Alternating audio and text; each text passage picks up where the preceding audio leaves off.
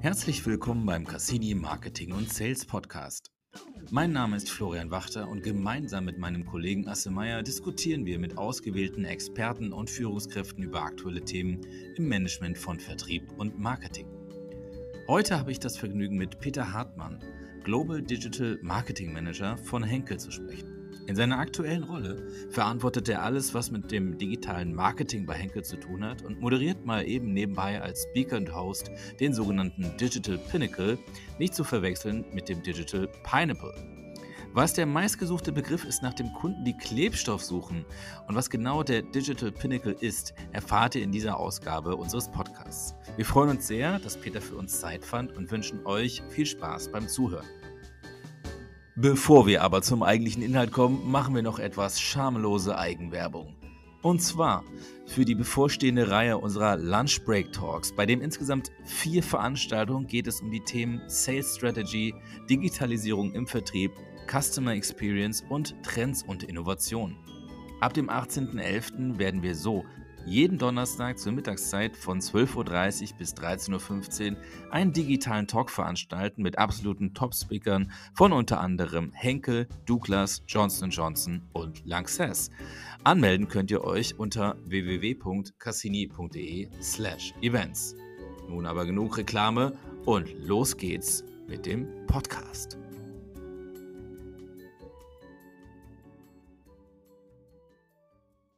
Nicht nur, dass er wahnsinnig geile Frisur hat, jeden Morgen einen Schluck aus einem Flüssignahrungsmittel trinkt und die digitale Ananas moderiert. Er ist auch noch einer der nettesten Menschen, mit denen ich je gesprochen habe. Deswegen freuen wir uns sehr, dass Peter Zeit für uns fand und wünschen euch, liebe Zuschauer da draußen, viel Spaß beim Zuhören. So, Peter. Ne, das war das Intro, was du schon immer über dich hören wolltest. Ähm, bevor ich jetzt ein ewig äh, langes Intro mache und, äh, noch tausend Dinge über dich erzähle, über deine bevorzugte äh, Schuhsorte oder Getränkemarke, ähm, stell dich doch einmal bitte selbst den Zuschauern vor, damit die Leute da draußen wissen, wer du bist und was es jetzt mit der digitalen Ananas eigentlich auf sich hat. Sehr gut. Hi, Flo. Äh, ja, ähm, ich glaube, das Wichtigste hast du schon gesagt. Ich arbeite, äh, arbeite bei Henkel in der äh, digitalen Marketingabteilung, bin da verantwortlich für Marken wie Patex, Loctite oder Prit. Und äh, genau, mein Job ist es da halt in erster Linie Content Marketing SEO zu machen, äh, bin aber auch verantwortlich dann äh, dieses Jahr für die äh, digitale äh, Strategie, also die Neuausrichtung äh, derer. Und ja, die digitale Ananas ist, ich sag mal, ein, ein, ein Side-Project von mir, was immer ein bisschen größer geworden ist. wir haben jetzt inzwischen 65 Sessions gemacht, immer am Freitag, immer um 15 Uhr, äh, wo ich halt über diverse digitale Sachen rede. Also was ist passiert in der Welt, ähm, was ist Best Practice Content, den, äh, den ich gesehen habe in der Woche, was äh, ist mit dem Metaverse los zum Beispiel? Ist das etwas, was jetzt schon da ist oder nur ein Konzept? Äh, solche Sachen besprechen wir da und äh, da sind wir auch inzwischen so 80 bis 100 Leute immer ähm, und auch äh, offen für alle. Ja? Also das äh, war erst ein Henkel-internes Meeting mit 20 Leuten, jetzt sind inzwischen halt 100 Leute, auch von extern da. Ja, das ist ganz, ganz nett, ganz nett. Sehr cool. Ja, umso besser, ähm, dass du demnächst ja noch äh, auch die Zeit findest, bei uns beim Lunch Break Talk mit dabei zu sein. Das hier ist ja sozusagen eine kleine Vorschau, deswegen ist dieser Podcast auch nicht allzu lang. Ähm, aber ähm, damit wir nicht zu viel vorwegnehmen von dem eigentlichen ähm, Webinar, was äh, am Mittag stattfindet, wenn ich mich richtig erinnere an, was ist das Datum gerade im Kalender? 2. 2. Dezember? Am 2. Dezember, richtig. Sehr gut. Ja, ich wollte nur wissen, ob dein Kalender auch noch äh, in Sync ist mit unserem. Alles fein. Ähm, genau. Dann würde ich gerne einmal direkt äh, zum Thema äh, Kalender, digital und so weiter ähm, wechseln in den Bereich ähm, der, ähm, des Kunden bei euch. Ne? Bekannterweise ist es ja, glaube ich, nun auch allen bekannt, dass der, der Customer da draußen bekanntermaßen immer digitaler wird und dadurch halt auch irgendwie anspruchsvoller. Und was ich finde, was äh, gerade bei so äh, großen, erfolgreichen Marken ähm, wie eurer immer spannend ist, was denn eigentlich für euch die Hauptschwierigkeit dabei ist, den zu erreichen. Sehr gute Frage. Ähm, in erster Linie glaube ich, ist es ich meine, es, es gibt ja so ein paar Fakten, die, die sind einfach da, da können wir nicht drum rum. Ja, ähm, es gibt große Player, die den Consumer Access einfach haben. Das heißt, wenn wir über, über Google reden, über Amazon, Facebook, Apple, das sind halt die Companies, die haben halt die, die Kundenbeziehung. So.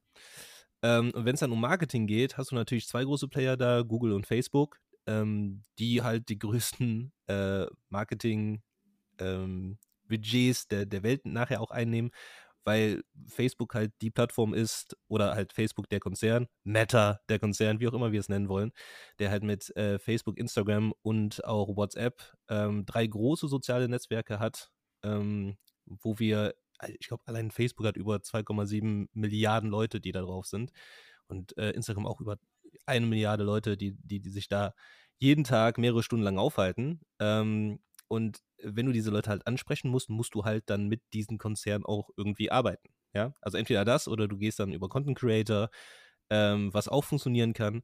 Äh, und bei Google ist es halt, dass sie halt das Monopol über ja, Suchmaschinenwerbung, aber auch Google Ads äh, im Generellen, wenn es um Display Ads geht, äh, haben. Und da kommst du halt schlichtweg nicht dran vorbei. So, also das ist erstmal so die Welt, äh, wie, sie, wie sie aufgebaut ist, wie wir sie auch quasi dann erstmal hinnehmen müssen und dann irgendwie versuchen müssen, schlaue Wege zu finden, wie wir dann unsere Kunden erreichen. Das zweite ist dann aber, dass wir natürlich dann auch erstmal wissen müssen, wer ist denn unser Kunde? Ja, und wenn du halt dann Marken hast wie Patek Sprit Loctite, ähm, dahinter verbergen sich halt mehrere Kunden, ja, also oder Personas, äh, wie wir sagen würden. Ähm, das heißt, allein wenn ich jetzt mal die, die Marke Pritt irgendwie sehe, klar, du hast als Endnutzer, hast du äh, da viele Kinder natürlich mit dabei. Ähm, du hast aber natürlich deren Eltern, die dann wahrscheinlich dann einkaufen gehen. Und dann hast du auch in einigen Ländern dann Lehrer, die dann auch noch äh, vorgeben können, welcher Klebestift quasi benutzt werden soll. Und da müssen wir natürlich dann auch mhm. darauf hinarbeiten, dass das am besten der Prittstift ist, ja. Ähm, jetzt ist Brit natürlich auch eine Marke, die sehr stark ist, wo wir in vielen Ländern halt auf Platz 1 sind, also vor unseren Mitbewerbern. Ähm, aber dennoch ist es, musst du natürlich daran arbeiten, dass die, die Markenbekanntheit weiter hochgehalten wird. Und du musst natürlich dann auch wissen, was machen denn diese einzelnen äh, Personas nachher auf den verschiedenen Kanälen? Wen gucken die sich auch an, damit du dann auch wiederum sagen kannst, okay, macht es jetzt Sinn, zum Beispiel mit Content Creator XY zu arbeiten oder solltest du dann einfach vielleicht dann Anzeigenwerbung schalten über die verschiedenen Kanäle? Ja, also es ist immer so, so ein so ein Blick auf, auf die Dinge mit, äh, wie viel Geld gebe ich jetzt einfach da aus, was bekomme ich da nachher am Ende auch wieder raus und das halt dann über mehrere Kanäle und mehrere Personas hinweg. Also das ist die Komplexität. Plus dann hast du natürlich dann in, in meiner Rolle halt als äh, globalen Manager dann auch die Herausforderung, drittens, dass ähm, du verschiedene Länder dann im Scope hast. Ja, das heißt dann auch wieder, ich sag mal so von Timelines, das heißt, die, die Brasilianer gehen ähm, anders in die Schule als zum Beispiel die, die Deutschen, also zu unterschiedlichen Zeiten einfach. Dadurch hast du deine Werbemaßnahmen, die auch zu verschiedenen Zeitpunkten einfach stattfinden müssen. Und dann ist dort aber auch wieder das Nutzerverhalten, wenn es um digital geht, ein äh, bisschen anders auch wieder. Das heißt, da musst du dann auch wieder ein Auge drauf haben. Aber generell äh, sind halt erstens und zweitens die, die, die das Grundrauschen, was du irgendwie dann bewältigen musst. Und drittens ist es dann quasi eher das operative, taktische, wenn du dann in die verschiedenen Länder dann gehst. Alright, also vielen Dank für diesen, äh, für diesen Insight.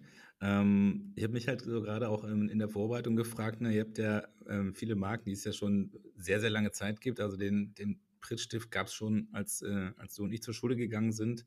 Äh, das Waschpulver, äh, was aus eurem Hause kommt, äh, hat auch meine Oma schon benutzt. Ähm, wie verträgt sich denn das eigentlich sozusagen mit der Digitalisierung? Weil meine Oma ist jetzt nicht so äh, auf Facebook unterwegs oder auf Meta, äh, auch nicht auf WhatsApp und ähm, auch nicht jeder Lehrer, den ich da draußen kenne, ist jetzt so die digitalste Persona. Wie verträgt sich denn das eigentlich mit, äh, mit deiner Tätigkeit?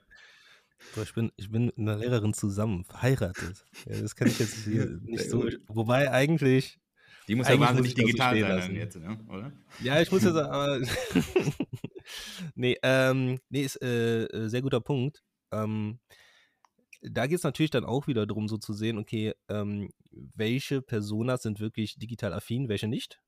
Aber, ähm, also ich kann ja zumindest sagen, so, wenn, wenn wir auf unsere Personas gucken, dass du doch eine starke Affinität nachher zu, zu digitalen Kanälen irgendwie siehst. Ja, also in irgendeiner Form. Das heißt, wenn wir auf unser Research gucken und so, und das kann ich jetzt hier auch ausplaudern, weil das ist nicht so äh, äh, granular äh, an der Stelle, aber alle, äh, zumindest viele Personas, viele Personas äh, gucken sich immer noch Hersteller-Webseiten an, zum Beispiel. Viele Personas äh, sind auf YouTube unterwegs, viele Personas sind auch auf Social Media aktiv. Ja, und dann geht es nur darum zu gucken, okay, ähm, was sind denn da dann für mich dann nachher dann auch, ich sag mal, die, die Segmente, die Wachstumsgruppen, wo ich dann auch nachher wachsen möchte.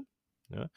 Und auf der anderen Seite ist es natürlich dann auch so, wie du gerade gesagt hast, ähm, äh, die, die, die älteren Eltern oder auch die Omas und Opas, ähm, vielleicht sind sie nicht so connected wie sonst. Da geht es dann aber auch darum, wiederum rauszufinden, okay, was sind denn dann die Treiber?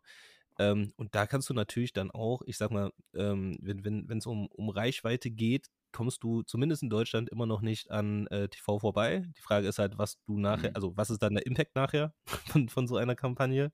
Ja, das äh, stellen wir manchmal schon in Frage. Aber ähm, äh, es geht natürlich darum, auch diese verschiedenen äh, Demografien dann auch zu, zu beliefern.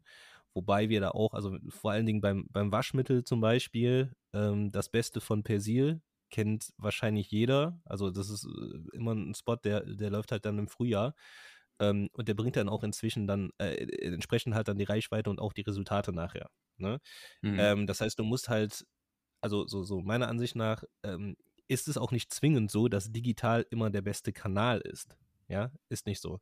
Aber was du natürlich äh, sehen kannst, ist, dass es sich immer mehr dahin verschiebt.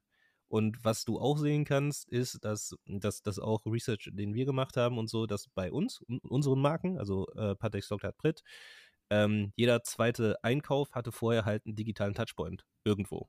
Ja, das heißt, man hat dann vielleicht einen Banner gesehen, man hat vielleicht nach uns gesucht oder was auch immer, aber irgendwo ähm, äh, gab es da quasi dann einen Touchpoint zusammen mit dem äh, Consumer und der hat sich dann nachher dann für uns entschieden. Und deshalb ist es schon sehr wichtig. Plus, ich meine, siehst du natürlich auch dann durch ähm, letztes Jahr und die Lockdowns, die wir hatten, äh, dass Leute dort dann intensiver auch online geshoppt haben und wir sehen auch, dass äh, das halt so geblieben ist. Also es war jetzt nicht nur ein Trend, dass du gesagt hast, oh, während der Lockdowns will ich jetzt nicht ähm, physisch einkaufen gehen oder stationär einkaufen gehen, sondern das dann lieber online machen. Und ähm, ich sehe es auch bei, bei uns. Äh, wir haben irgendwann mal bei einer Drogeriemarktkette angefangen, online zu bestellen. Und das haben wir natürlich jetzt nicht aufgehört, nur weil es keine Lockdowns mehr gibt. Ja, sondern es ist halt einfach mega convenient. Und ich bin davon überzeugt, wenn du halt einmal einen, äh, einen Weg gefunden hast, auch als Konsument, der halt äh, bequemer ist als das, was du sonst gemacht hast und so und du, du hast halt keine Abstriche, also äh, ich, hab, ich muss auch nicht mal mehr Versandkosten zahlen. Das Ding ist jede Woche einfach vor meiner Tür. Ja, dann warum sollte ich dann jetzt noch stationär einkaufen gehen? Ne? Ja. Vielen Dank. Ähm, mich natürlich äh, entlang dessen auch gefragt, ähm, um, oder als, als Folgefrage, daraus ergibt sich für mich eigentlich noch die, der Punkt, so wie die wie du äh, beschreiben würdest, wenn du das sagen kannst, ähm, wie du die Verteilung ist zwischen den Kunden, die ihr digital erreicht und auf anderen Wegen. Ne? Habt ihr, keine Ahnung, 10% digital, 90% andere? Oder kann man das überhaupt so sagen? Ja, das, ähm, also äh, lass mich da ganz ehrlich drauf antworten, weil ich weiß es ehrlich gesagt nicht äh, an, mhm. an, der Stelle. So, ne? Ja. Also, aber das ist auch etwas so, äh, warum wissen wir es nicht? Weil wir das noch nicht in dem Maße messen.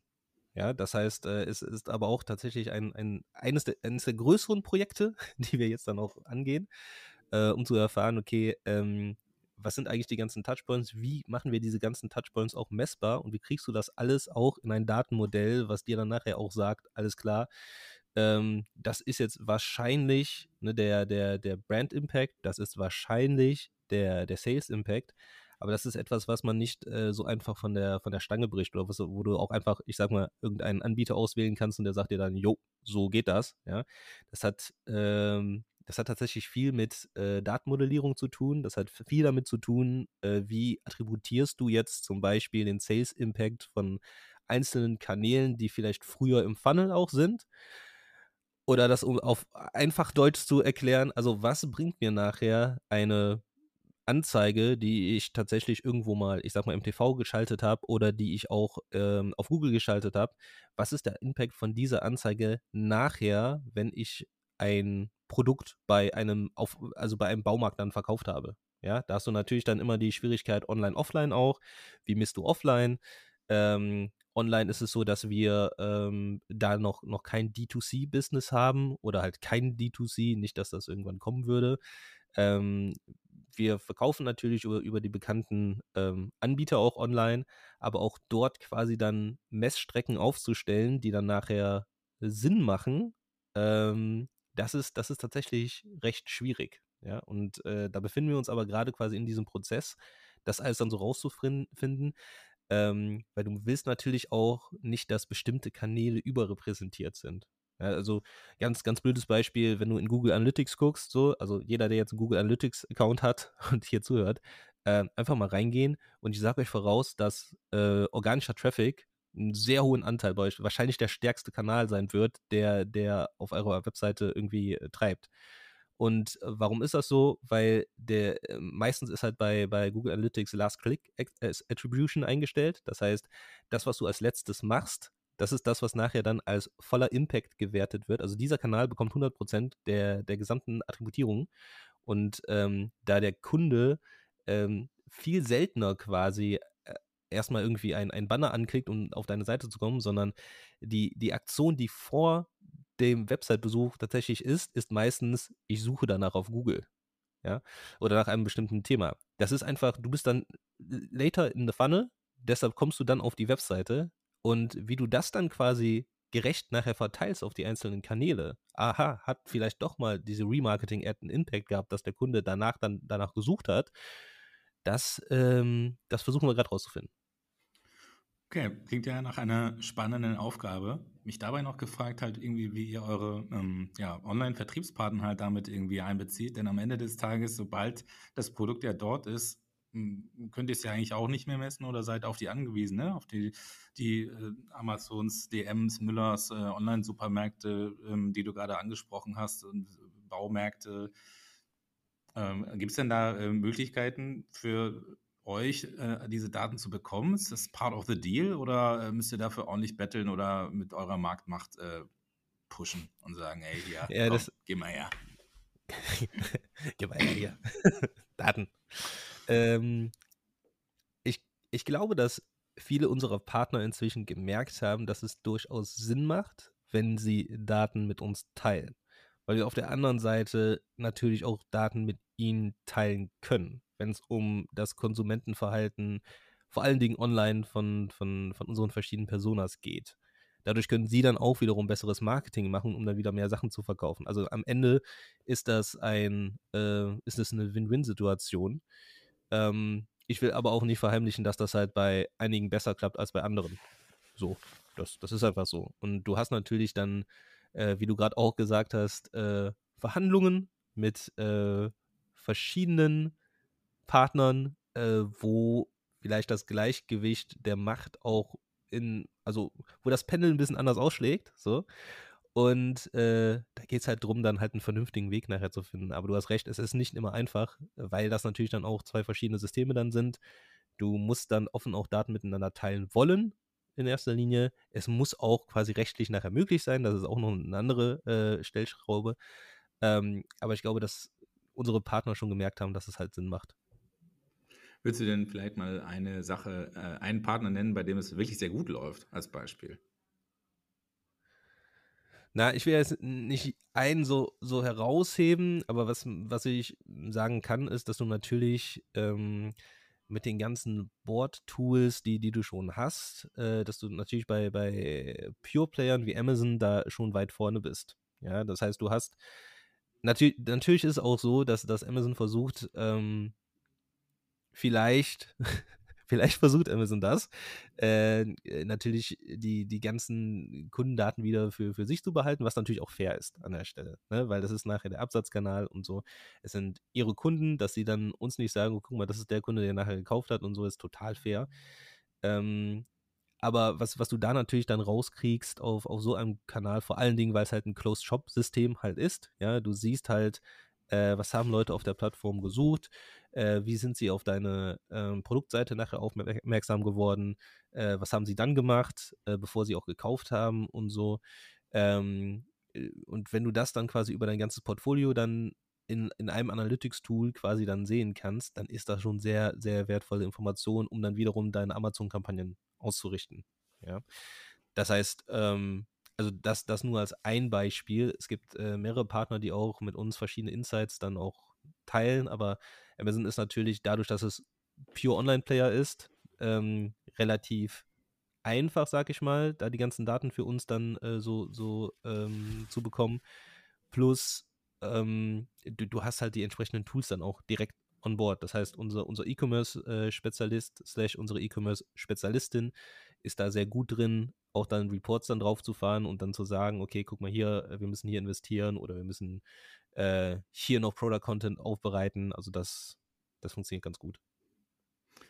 Cool, vielen, vielen Dank. Ähm, ich habe mich gefragt, ähm, sozusagen darauf aufbauend, ne, wir haben ja eben jetzt über Messbarkeit gesprochen und äh, Kunden, Personas und so weiter. Und wenn ihr schon angefangen habt, äh, Daten zu messen, habt ihr ja wahrscheinlich auch äh, schon irgendwelche Insights daraus gemacht. Meistens kommt ja dann irgendetwas bei raus, wo man denkt, ja krass, damit hätte ich ja jetzt gar nicht gerechnet. Ja, zum Beispiel dachtest du, dass nur Lehrer äh, Großpackungen Brittstifte kaufen, aber in Wahrheit äh, ist es noch jemand ganz anderes. Meine Frage ist daher, was ist denn so für euch oder für dich der überraschendste Insight, den ihr bisher aus den vorliegenden Daten generiert habt? Ja, ähm, ich habe da, ich, ich hab da ein Lieblingsbeispiel tatsächlich. Ähm, und zwar sind wir da im Bereich Content Marketing, wir sind im Bereich SEO, wir sind im Bereich, was suchen Leute eigentlich auf Google?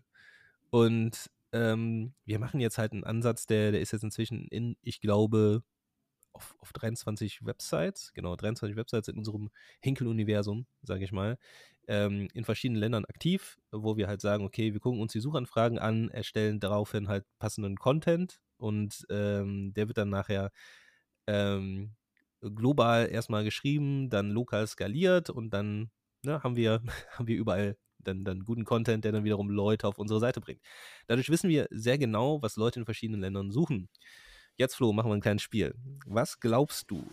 Du hast nur ein, du hast nur, du kannst nur einmal. Ein, einmal ein Versuch, okay, na gut. Einfach so. Was glaubst du, ist die meistgesuchte Suchanfrage, die irgendwie etwas mit unseren Produkten zu tun hat?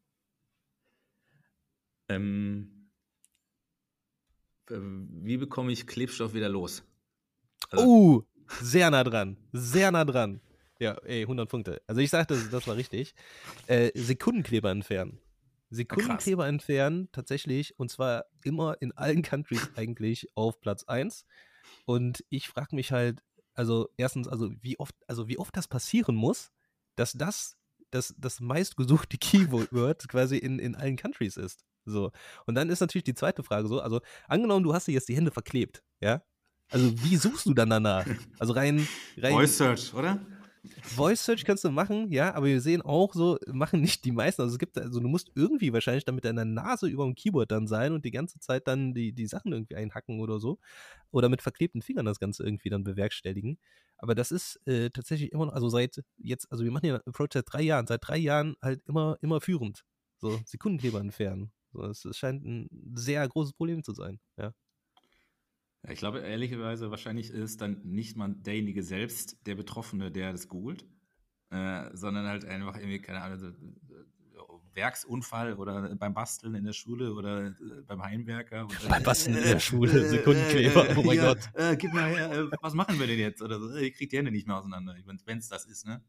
Also, ja. ja.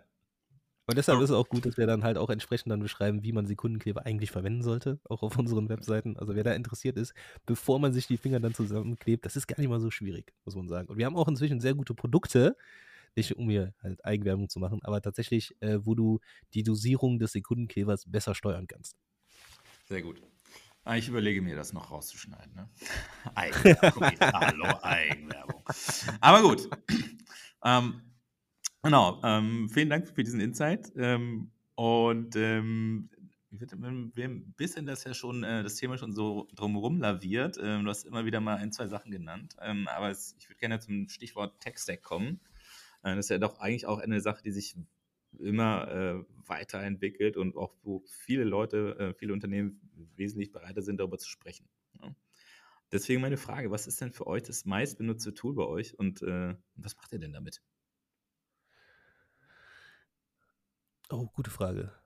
Ähm, meist benutzt würde ich jetzt gar nicht mal, also wüsste ich gar nicht, wüsste ich gar nicht, kann ich dir nicht sagen. Also auch jetzt, wenn du sagst bei euch und so, dann würde ich so unseren ganzen Marketing-Floor irgendwie einbeziehen. Ähm, wüsste ich gar nicht, kann ich dir nicht sagen, aber ich kann dir so ein bisschen so einen Überblick geben, so über, über die Tools, die wir generell nutzen, äh, ja. so, damit, damit, ihr so ein bisschen mehr Einblick da habt. Und ich glaube, da, da wird es auch nicht irgendwie ähm, zu große Überraschungen geben. Ähm, zum einen haben wir seit äh, diesem Jahr offiziell eine Partnerschaft mit Adobe.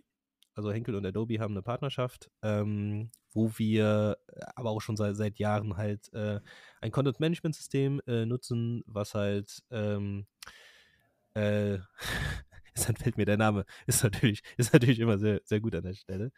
Ähm, hieß vorher CQ5, hieß nachher Adobe Experience Manager, sind die IM? Weiß ich gar nicht. Ist das nicht das IM? Ich meine doch. Genau, das ist der Experience oder? Manager. Sehr gut, sehr gut. Lassen wir drin. äh, genau, Adobe Experience Ding. Manager, äh, IM, äh, nutzen wir da. Sehr gut. Ähm, und äh, ist auch ein Tool, was halt sehr mächtig ist, natürlich, äh, was sehr customizable ist, äh, wo ich aber auch sagen muss, halt, also der ganze Tech-Stack, den ich jetzt aufliste, der liegt gar nicht so wirklich in meiner Hand, sondern das ist äh, alles bei uns in der IT-Abteilung. Äh, wir können natürlich immer Demands stellen und äh, bekommen dann auch entsprechende Tools, ähm, aber ich, ich, bin halt da nicht im Lead. Ne? Da nutzen wir für ähm, oder lass uns wieder, lass uns über ein Spiel spielen. Das wird, ich bin heute so ein bisschen wie der Typ von Saw. Äh, Flo, äh, was glaubst du, was nutzen wir zur, zur Website-Auswertung? Welches Tool nutzen wir dort? Also hättest du jetzt nicht eben 15 Mal das Wort Google Analytics benutzt, hätte ich jetzt gesagt Google Analytics, aber das ist natürlich also, total aus der Luft gegriffene äh, Annahme. ja. Okay, war schlecht. War schlecht von mir. Nee, genau. Also Google Analytics äh, nutzen wir ähm, dort und natürlich dann auch äh, die entsprechenden Google-Tools, die, die dann halt äh, da, da, dran geflanscht sind, sag ich mal. Also Google Search Console äh, musst du halt als, als SEO-Mensch äh, halt nutzen. Ähm, natürlich ein Google Tag Manager, damit du alles verteckt bekommst. Ähm, dann haben wir natürlich auch äh, Social Media Monitoring Tools, ähm, wie zum Beispiel Sprinkler, äh, die wir dann dazu nutzen, halt um zu sehen, okay, was, was sagen die Leute eigentlich, also im Internet über uns, wenn es um auf, auf, Social Media, aber auch auf Amazon kannst du tatsächlich dann auch äh, Ratings und Reviews da, dadurch dann irgendwie rausziehen, was uns dann wiederum dann äh, so zu Consumer Insights dann wiederum bringen kann, wodurch wir dann wiederum sagen können, ey, guck mal hier, äh, Product Development, wir haben hier etwas, wo wir denken, das könnten wir besser machen. Äh, funktioniert tatsächlich so. Ähm, kann, man, kann man sehr gut machen. Ähm, ja, und ich würde sagen, so, dass das, das sind so die, die meistgenutzten Sachen, so, die, die wir haben, um halt wirklich dann Insight zu generieren. Wir haben natürlich dann nochmal separat äh, von, von unserer Digitalabteilung nochmal Market Research, die nochmal eigene Tools haben, aber da habe ich tatsächlich jetzt nicht äh, so viel Einblick. Okay. Vielen Dank. Ähm, Genau, also die Daten, die ihr daraus gewinnt, ähm, bereitet ihr die auf? Macht ihr da so geile Dashboards, Tableau äh, oder wie geht ihr damit um? Ja. kurz, Sehr gut. Kurz, kurz, kurze Antwort da. Ähm, es ist aber auch äh, noch äh, äh im Moment so, und ich glaube, das, das äh, verwundert auch nicht, nicht wirklich, ähm, dass wir da noch sehr silomäßig unterwegs sind. Ja, das heißt, wir wissen sehr gut, was zum Beispiel bei, bei unseren Kampagnen passiert. Wir wissen sehr gut, was auf unserer Website passiert. Wir wissen sehr gut, was im E-Commerce zum Beispiel passiert. Ähm, dass das Projekt, was ich eben auch angesprochen hatte, das alles dann so zusammenzubringen, dass es dann auch Sinn macht. Das ist das, was, äh, was gerade wirklich ähm, bei uns auch ansteht, wo wir sagen, okay, das kann tatsächlich nochmal einen Mehrwert liefern. Ähm, plus halt, ja, Dashboards hast du halt noch und nöcher. Ne? Also die, die Frage ist halt so, so für mich immer, was macht da wirklich Sinn? Also welche Reportings machen dann wirklich auch Sinn? Äh, wer kriegt diese Reportings? Was machen diese Leute nachher mit den Reportings? Ja? Das heißt, äh, äh, Top-Management braucht ein anderes Dashboard als äh, die Leute, die dann nachher wirklich operativ die Entscheidung treffen, okay, welche Art von Kampagne mache ich jetzt da? Ja? Und ähm, ich glaube, da, da ist es wirklich wichtig, dass du halt auch so ein bisschen Guidance gibst, also durch Dashboards, äh, weil du auch viel einfach rauslesen kannst, wenn du das möchtest. Also wenn du eine bestimmte Intention hast, du sagst halt, okay, ich möchte gerne, keine Ahnung, eine große TV-Kampagne machen, könntest du theoretisch dir ein Dashboard nehmen und dir wahrscheinlich dann aus den Zahlen irgendwas zusammenkloppen, wo du nachher sagst, ja, macht Sinn. macht Sinn, die dann TV Könnte aber auch sein, dass du die gleichen Daten nimmst und dann einfach sagst, ja, macht total Sinn, da jetzt eine, eine Facebook-Kampagne draus zu machen und so. Ne? Aber äh, generell geht es äh, schon darum, äh, dass wir im Moment äh, sehr gute Dashboard auch schon haben. Aber die Frage ist halt, wie connectest du alles miteinander, damit du von diesem Silo-Denken halt irgendwie auch wegkommst. Ja, weil mhm. dann wird es wirklich spannend. Also ich habe jetzt schon äh, Diskussionen halt mit unserem E-Commerce, wo es dann wirklich darum geht, okay, wie kriegen wir denn mehr Traffic zum Beispiel auf unsere verschiedenen Produkte, die wir im E-Commerce dann nachher verkaufen? Ähm, wie stellen wir sicher, dass sich das nicht kannibalisiert mit äh, unserer äh, Website-Strategie und so? Also es ist schon ein bisschen komplex, aber die, diese ganzen äh, Fragen kannst du nur beantworten, wenn du wirklich dann den, den kompletten Durchblick dann hast über alle Kanäle hinweg. Und ähm, da würde ich sagen, wir, wir sind so im Moment in so einem Ad-Hoc-Modus, wo du dann sagst, alles klar, dann lass mhm. uns doch jetzt mal kurz genau für diesen Fall halt äh, das Ganze mal ausrechnen. Aber schön wäre es natürlich, wenn du es sowieso schon verbunden hättest und du guckst nachher nur noch auf die Zahlen und sagst halt, ja, äh, so macht Sinn. Yep. Klingt vernünftig. Ähm, dabei stellt sich so mir die Frage, ähm, wo du gerade gesagt hast, äh, Silos und äh, das ist auch eine Frage, glaube ich, die, die immer wieder in so Talks gestellt werden. Ähm, wie, welchen Impact hat das, was ihr macht, denn eigentlich auf das tatsächliche Produktmanagement? Also ähm, kommt, äh, wenn jetzt äh, weltweit eine Milliarde Anfragen täglich kommt, so Sekundenkleber wieder entfernen, macht der, bringt er als erstes das Produkt Sekundenkleberlöser raus? Oder ähm, wie ist da die Zusammenarbeit? Wie funktioniert das? Auch das ist ja auch, äh, je größer die Company ist, auch gar nicht so leicht, das herzustellen. Ja, die Frage ist auch da immer so, ähm, wer ist Innovationstreiber in, in der Company und auf der anderen Seite auch, äh, wie viel Innovation brauchst du wirklich? Mhm. Also, ähm, es, es war, ich glaube, also früher auch immer so, und das ist nicht nur Henkel, sondern das ist, wenn du dir einfach mal alle Firmen so generell anguckst, ja. Früher war es total okay, wenn du sagst, okay, ich habe hier ein neues Produkt und wir kriegen, und das muss noch nicht mal gut sein, ja. Also ich habe ein Produkt, das muss ich irgendwie loswerden und äh, ich habe aber gutes Marketing, also kann ich dieses Produkt über gutes Marketing irgendwie in den Markt irgendwie reinwerfen und ich werde es auch verkaufen. So. Mittlerweile ist mhm. das nicht mehr der Fall ja, weil die Kunden sind anspruchsvoller geworden und äh, ich würde sogar sagen, die, äh, die wissen auch einfach mehr, ja. Und was du, also mein, mein, mein Lieblingscase, ähm, den, den, den, den ich persönlich auch erlebt habe, das war bevor ich bei Henkel eingestiegen bin. Ähm, ich musste also ich bin, ich bin aus meiner äh, Wohnung ausgezogen und wenn du aus einer Wohnung ausziehst, musst du die natürlich wieder irgendwie instand setzen. So, und ich wusste halt, ich brauche irgendwie jetzt einen Kleber für irgendwie Plastik, weil da war mir irgendwas abgebrochen. Also vorm Auszug nochmal reparieren. Ja.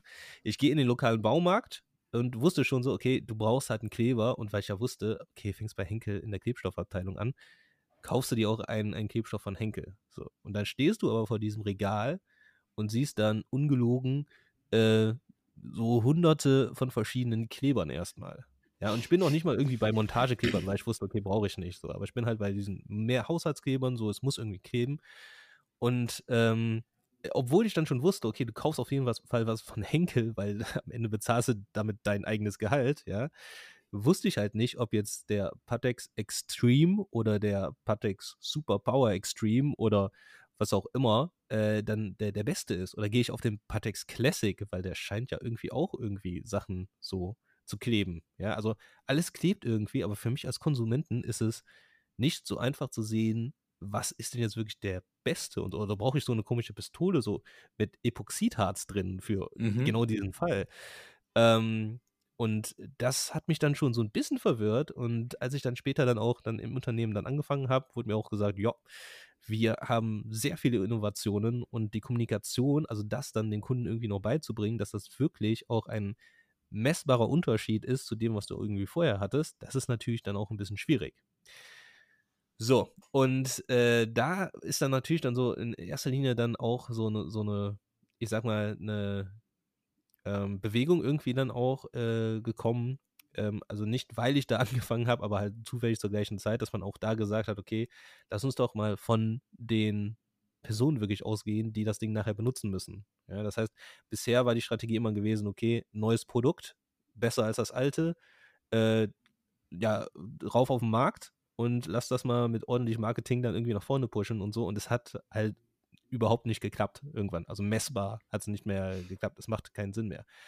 Äh, nicht nur bei Henkel, sondern halt überall auch. Ne? Und deshalb ähm, ist jetzt halt eher die Frage, okay, lass uns doch wirklich dann mit Consumer Insights wirklich arbeiten. Das kann dann ein digitaler Consumer Insight sein, sag ich mal, der dann irgendwie von uns kommt. Das kann aber auch etwas sein, was dann irgendwie aus unserer Market Research Abteilung kommt. Das kann etwas sein, was ähm, aus unserer äh, Marketing Insights, das ist wiederum eine andere Abteilung, ähm, äh, Abteilung kommt. Und ähm, wir, wir versuchen tatsächlich dann aus Kundensicht dann zu sagen, okay, was ist denn jetzt wirklich ein, ein, ein Demand, der gerade entsteht, damit wir dann dagegen auch wiederum arbeiten können. Und manchmal ist es dann gar nicht so, dass wir dann sagen, okay, wir brauchen dafür ein neues Produkt, sondern wir sagen dann, okay, wir müssen einfach nur dieses Produkt, was schon existiert, was genau dieses Problem behebt, einfach besser vermarkten. Und das ist etwas, äh, was halt dann auch schon, ich sag mal, so ein bisschen mutig ist, weil sonst sagst du halt natürlich, wenn du so Henkel auch äh, größer betrachtest, ähm, wir sind ja ein Klebstoffanbieter, der, der einer der größten der Welt ist, auch führend in verschiedenen Bereichen, wenn es um B2B geht. Ähm, Eigenwerbung, ne? Eigenwerbung, ja. Gar, gar nicht, gar nicht. Weil äh, die, die, die Idee ist ja dann auch schon, dass du so von, von der Technologieseite kommst. Ja, das heißt, du hast schon ein Unternehmen, was sehr technologiegetrieben ist, das natürlich sehr viel Innovation hat. Ähm, und da dann aber zu sagen, ey, warte mal, warte mal, warte mal, vielleicht ist das zumindest bezogen auf den Konsumentenmarkt nicht immer der richtige Weg, ähm, ist, glaube ich, schon etwas, was äh, sehr viel äh, Courage braucht auch, weil du dich so ein bisschen so auch gegen, ich sag mal, die, die eigene Identität stellst. Aber wenn es am Ende dem Kunden keinen wahrnehmbaren Mehrwert tatsächlich bringt, also messbar vielleicht schon, ja, dass du dann sagst, ey, guck mal, hiermit bist du nochmal irgendwie 10% effizienter, wenn du deinen Sekundengeber aufträgst. Aber vielleicht interessiert mich das das Kunde ja überhaupt nicht. Ja? Und ähm, ich glaube, das ist eher jetzt so das, das Denken, was, was äh, umgeht, dass du halt wirklich sagst, okay, du hast jetzt hier ein, ein Insight, ähm, wo auch immer geartet tatsächlich. Also da gibt es bei uns jetzt noch keinen strukturellen Prozess, dass wir wirklich sagen, okay, es gibt jetzt ein Ideenmanagement, wo du dann irgendwie alle Sachen dann irgendwie reinwirfst, sondern du nimmst dir das, äh, was du gerade rausgefunden hast, du sprichst dann auch mit deinen äh, PD, also Product Development Leuten und sagst halt, guck mal, das hier ist das, was, was wir gerade rausgefunden haben, können wir da irgendwas machen? Und daraufhin wird dann halt natürlich dann geforscht und äh, vielleicht hat man dann in äh, kürzerer Zeit äh, schon mal einen, einen, kleinen MVP, den du dann quasi äh, schon mal irgendwie ein bisschen vertesten kannst. Ähm, um dann aber auch, was auch bei uns passiert ist, ähm, dass, man, dass man sagen muss, ja, okay, der Insight war vielleicht ganz gut, aber unsere Lösung war halt irgendwie nicht so gut, dass das Ganze mal wieder einstampfen. Ja, und auch dafür ähm, glaube ich, dass äh, zumindest unser, unser Teil der Organisation da schon relativ weit ist und sich selbst auch, auch gut eingestehen kann, wenn halt Sachen, die nicht, also die, die eine gute Idee waren, aber in der Exekution nachher halt einfach nicht funktioniert haben, dass wir dann auch sagen, nee, komm, lass, lass, das, lass das lieber. Spannend. Die, äh, also wenn ich es richtig verstanden habe, ähm, habt ihr also Consumer Insights, Marketing Insights und die, eure Market Research Truppe und diese Insights, sozusagen diese Erkenntnisse strukturiert ihr so im freifliegenden Prozess zueinander? Na, es gibt da schon so, so ein paar Sachen. Ich meine, wir sind immer noch, wir sind immer noch äh, Henkel, wir sind immer noch ein großer Konzern, der sehr viel skalieren kann und deshalb viele Prozesse hat. Ja? Das heißt, es ist auch nicht so, dass wenn du jetzt was findest, dass dann sagen kannst, okay, lass uns da jetzt direkt dran arbeiten. So, es gibt verschiedene Gateways, die du da passieren musst, sag ich mal, damit deine Idee auch für gut befunden wird. Äh, ist natürlich dann auch so, dass du dann auch auf, auf den Kunden guckst und dann nachher auch äh, ein Business Case dann aufstellst. Was wäre denn dann der Nutzen dann äh, dieser Sache, wenn du dem wirklich danach gehst? Ähm, aber generell ist es schon so, dass du natürlich Insights von verschiedenen ähm, Quellen aus dann auch identifizieren kannst, die dann auch mit anderen dann wiederum validieren kannst. Ja, also oft ist es äh, tatsächlich so, dass Market Research irgendwas findet, dann äh, zu uns äh, digital kommt und sagt, gleich das doch mal mit deinen Daten ab zum Beispiel. Oder auch andersrum, mhm. ähm, damit wir da halt so ein besseres Gefühl für bekommen. So, ist da wirklich was hinter oder ist das einfach nur, ich sag mal, eine, eine Anomalie, äh, die jetzt in der Market Research aufgefallen ist, die wir aber dann äh, auf einer großen Skala, wenn wir über Analyt Analytics zum Beispiel nachdenken, ähm, gar nicht gegeben ist. Ähm, und ähm, da, da, das ist halt wirklich eher so, so, so ein Miteinander und halt ähm, natürlich dann, dann, du, du hast halt den üblichen Zirkel von, von Leuten, die dann halt an, an diesen Sachen dann arbeitet. Aber es ist jetzt nicht wirklich so etwas, wo du jetzt wirklich sagen müsstest, okay, es ist immer Market Research, die jetzt mit dem Insight rauskommen. Oder es ist immer Market Insights, die mit dem Research rauskommen, äh, mit, mit dem Insight rauskommen. Ist nicht so. Okay. Ähm, daran angelehnt, ne? Welches ist denn der wichtigste Touchpoint ähm, für euch? Okay, da bin ich natürlich extremely biased, weil ich ja Content Marketing und SEO mache und sage damit natürlich unsere Websites an, an, der Stelle.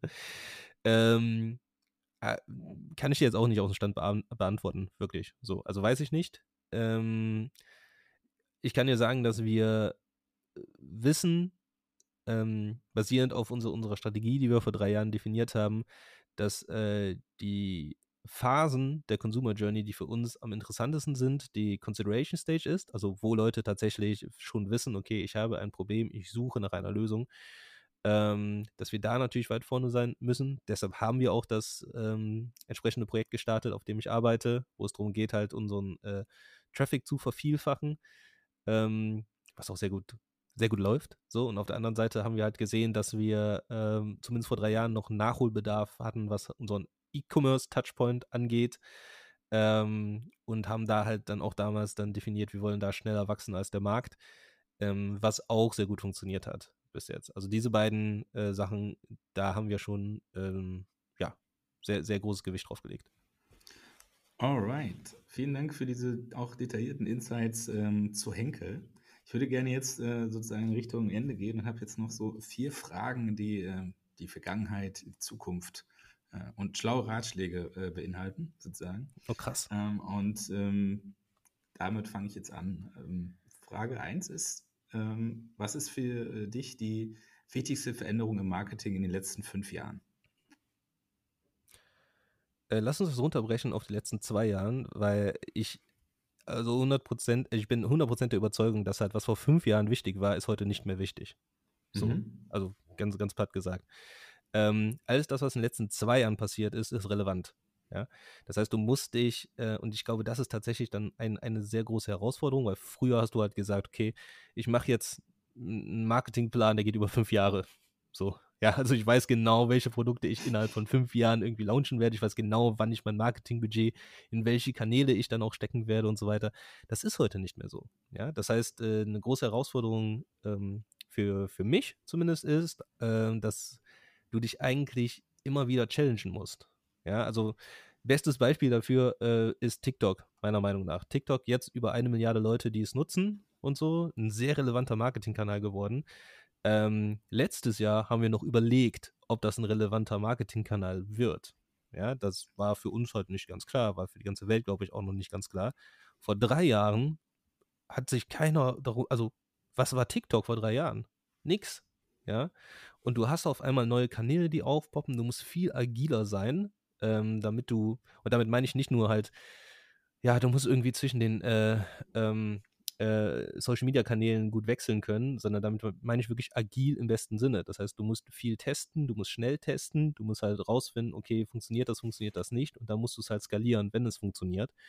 Und ich glaube, das ist ein, ein Riesenfaktor ein Riesenfaktor, dass du halt nicht mehr sagst, okay, ich kann auch fünf Jahre irgendwas festhalten, sondern dass du sagen musst, eigentlich musst du dich konstant, das heißt jedes halbe Jahr einmal hinsetzen und gucken, okay, ist denn die Strategie, die du jetzt äh, gebaut hast, immer noch relevant? Weil es ändert sich einfach so schnell. Daran anschließend wäre also die Frage, ähm, wie weit würdest du in die Zukunft schauen? Was wird sich in Zukunft verändern? Nicht weiter als ein halbes Jahr von hier? das ist gut. Ähm, ich glaube, es ist immer, ähm, wenn du so, so, Zukunftsprognosen machst, ja, du, du unterschätzt, glaube ich, was alles irgendwie in so kurzer Zeit passieren kann und überschätzt, was irgendwie so über einen langen Zeitraum irgendwie passieren kann. Was würde, glaub, also, das, was würde denn überschätzt äh, aus deiner Sicht? Also mach mal lange Zeit, also deine Prognose, äh, Peter, äh, in zehn Jahren. ich, ich sag ja, was äh, total überschätzt wurde, aber das, ich glaube, ja. das ist auch schon belegt und so Clubhouse. Clubhouse wird überschätzt. So, Clubhouse war irgendwie, ich glaube, im letzten Jahr oder in diesem Jahr, ich weiß es gar nicht mehr. Letztes Jahr. Aber irgendwie, Letztes Jahr, ein Monat, wo sie mega gehypt war, ein zweiter Monat, wo es auch irgendwie, äh, für alle, die jetzt nicht wissen, was Clubhouse ist, vielleicht kurze Erklärung, äh, Social Media, sag ich mal, nur über Audio, ja, und Live-Events quasi, die dann äh, gehalten wurden, gibt es auch immer noch. Ähm, aber man, man hat damals, damals haben auch sehr viele Social Media Networks äh, darauf reagiert, so, und dann gab es irgendwie auf, auf Twitter, gab es dann irgendwie, wie hieß es, Rooms oder sowas. Facebook hatte auch direkt ein Feature dann irgendwie parat und so und äh, hat aber dann irgendwie ganz schnell keinen mehr interessiert.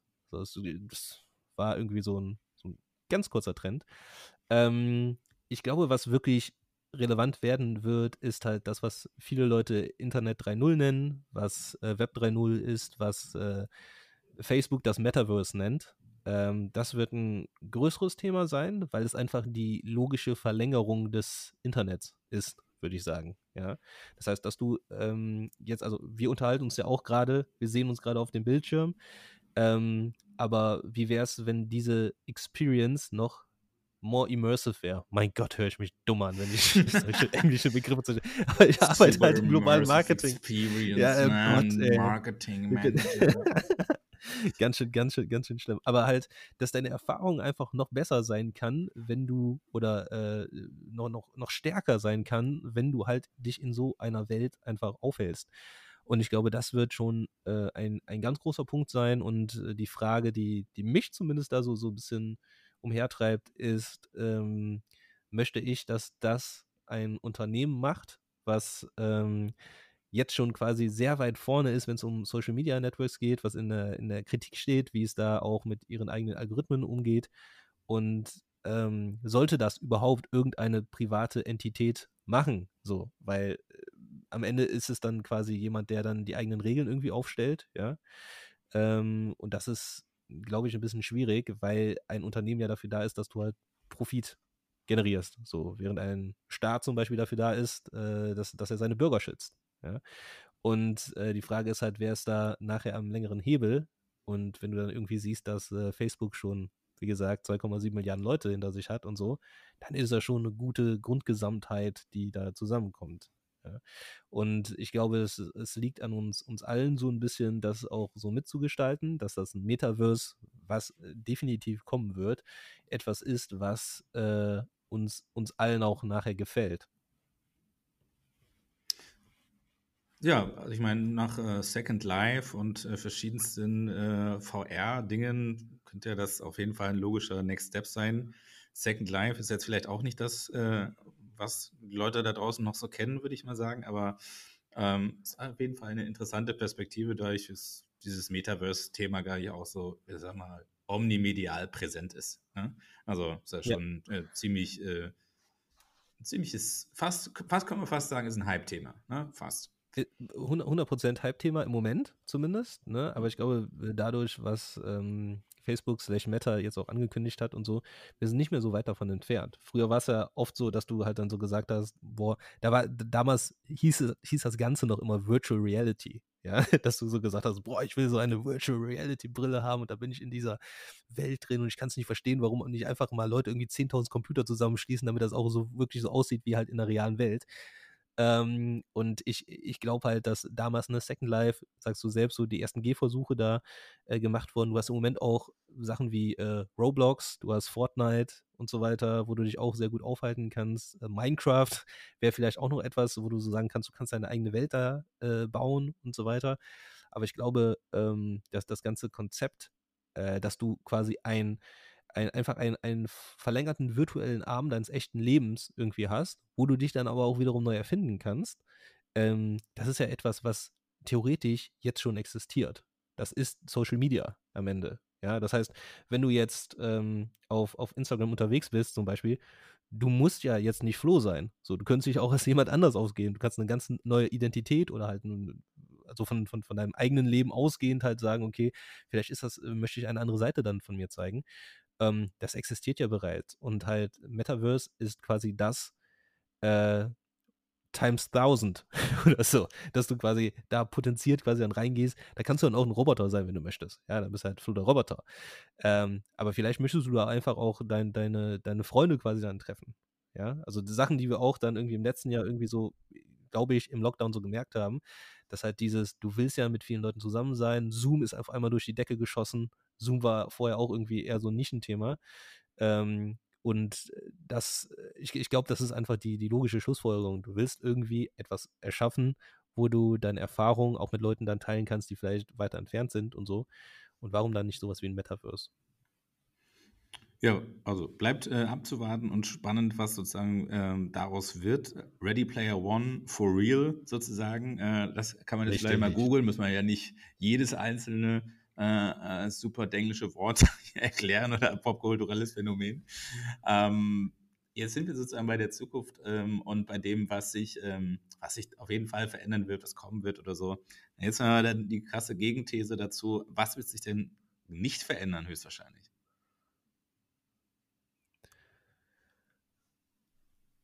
ich glaube, es ist ähm, jetzt auch empirisch bewiesen, dass es diese vier großen Unternehmen, Google, Apple, Facebook, Amazon, über noch längere Zeit geben wird.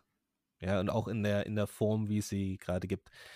Ähm, die Frage ist immer, ob, also zumindest äh, die, die seit Jahren irgendwie rumwabert, müssen diese großen Giganten irgendwann zerschlagen werden, weil sie zu viel Marktmacht haben. Ja, also Google hat de facto halt einen, einen Anteil bei Suchmaschinen von über 96 Prozent, glaube ich. Ja, also alle Anfragen gehen über Google. Ist das so gut? Hm. Aber ähm, ich meine, nicht, nicht meine Entscheidung, das irgendwie zu beeinflussen, aber ich glaube, dieses, dieses Gerüst, dass du halt ähm, verschiedene Unternehmen hast, die halt natürlich dann den Consumer Access haben, äh, ich glaube, das ist gegeben. Das, das müssen wir so mehr oder weniger hinnehmen und unseren Weg damit, damit finden. Ähm, ich glaube auch, ich meine, es, es gibt Sachen, die kannst du auch nicht mehr äh, zurückdrehen. So, ähm, in den Industrieländern hat jeder ein Smartphone und nutzt es halt mehrere Stunden am Tag. Diese Nutzung wird auch weiter steigen. So, also ich glaube, dass, dass auch das Smartphone äh, immer irgendwie ein, einen Platz haben wird. Ja, ähm, es mag dann irgendwie verschiedene Arten von Smartphones geben, aber so die Idee des Smartphones, dass du halt immer einen digitalen Gegenstand irgendwie hast, der immer online ist, mit dem du immer im Internet verknüpft bist, ich glaube, den wird es auch immer geben. Jetzt, also ab jetzt. So. Ähm, und ganz, ganz blöd so Touchscreens. Touchscreens. Äh, ich sehe es nur bei meinen Kids und so weiter. Jeder Screen ist halt ein Touchscreen für die. So, wenn er, wenn die. Überall genau, so Fettfinger ja, drauf, ne? Überall Fettfinger und so weiter und sie versuchen halt rauszufinden, okay, warum, warum funktioniert das jetzt hier nicht am TV und so weiter. Ähm, ja, aber das, das, das nur so als, äh, am Rande. So, also ich glaube schon, dass so dass das Grundgerüst für, ähm, für, für digital steht halt und ich glaube, dass das, das wird auch bleiben. Damit komme ich zur letzten Frage. Die letzte Frage ist, was würdest du denn euren Mitstreitern oder deinen Mitstreitern da draußen geben, um im Bereich Marketing zukunftsfähig zu bleiben, wenn du ihnen so einen Rat mitgeben würdest? Was wäre das? Ähm, gute Frage. Ähm, ich würde sagen, ähm, ich meine, in, in erster Linie bleibt offen und beobachtet den Markt. So, also, weil, wie gesagt, es verändert sich alles so schnell. Ähm, und wenn man da halt nicht aufpasst, dann hat man, macht man halt, macht man nachher Marketing so, wie es irgendwie vor zehn Jahren irgendwie cool war. Ja. Oder halt wie es vor drei Jahren cool war. Das ist ja auch schon schlimm. So. Mhm. Und ich glaube, da ist es halt wichtig, dass du halt immer irgendwie up to date bleibst, dass du dir viel Inspiration auch dann irgendwie von außen irgendwie holst. Also nichts anderes machen wir heute hier. So ein bisschen so. Ich gebe ein bisschen so Preis, was wir irgendwie so, so bei Henkel machen und so. Äh, hoffe aber auch, dass, dass dann im Gegenzug auch andere Informationen dann irgendwie in solchen Podcasts dann halt geteilt werden. Ne?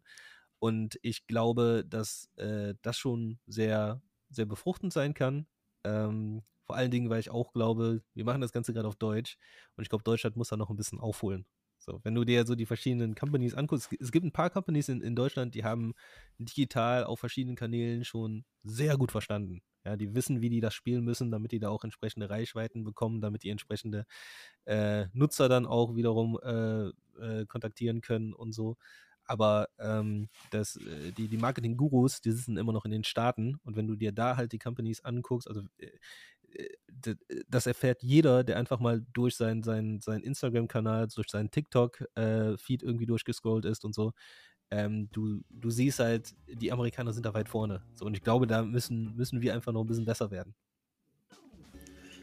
Vielen Dank für diesen Rat, auch äh, im Namen der Leute, die das äh, zuhören und jetzt sagen, Mensch, das war äh, spannend, äh, interessante Insight zum Thema äh, digitale Ananas. Wie werde ich ein Roboter und äh, was suche ich eigentlich, wenn ich jetzt einen Prittstift oder Patex kaufe vorher? Ähm, deswegen darf ich an dieser Stelle Danke sagen für das angenehme Gespräch mit Peter Hartmann dem äh, Global Digital Marketing Manager von Henkel. Jetzt habe ich es richtig gesagt auch. Ähm, und bevor wir rausgehen, ähm, möchte ich an dieser Stelle noch einmal äh, etwas Eigenwerbung für Cassini machen, nämlich für den nächsten Event wo, oder die Eventreihe, wo der Peter Hartmann auch dabei sein wird. Denn ab dem 18.11. werden wir äh, 2021 werden wir äh, jeden Donnerstag äh, zur Mittagszeit ähm, einen wunderbaren äh, äh, Lunchbreak-Talk haben ähm, zu verschiedenen Themen. Alles dreht sich um ähm, die Vernetzung von äh, Marketing und Vertrieb im äh, digitalen äh, Business, äh, wie wir den vernetzten Konsumer erreichen und vieles mehr dazu. Und weitere Infos dazu, wer alles neben Peter Hartmann noch als Gast dabei sein wird, gibt es auf www.cassini.de slash events. Und dir, lieber Peter, gebührt jetzt die Ehre, das letzte Wort zu sprechen. Habt euch lieb. Danke.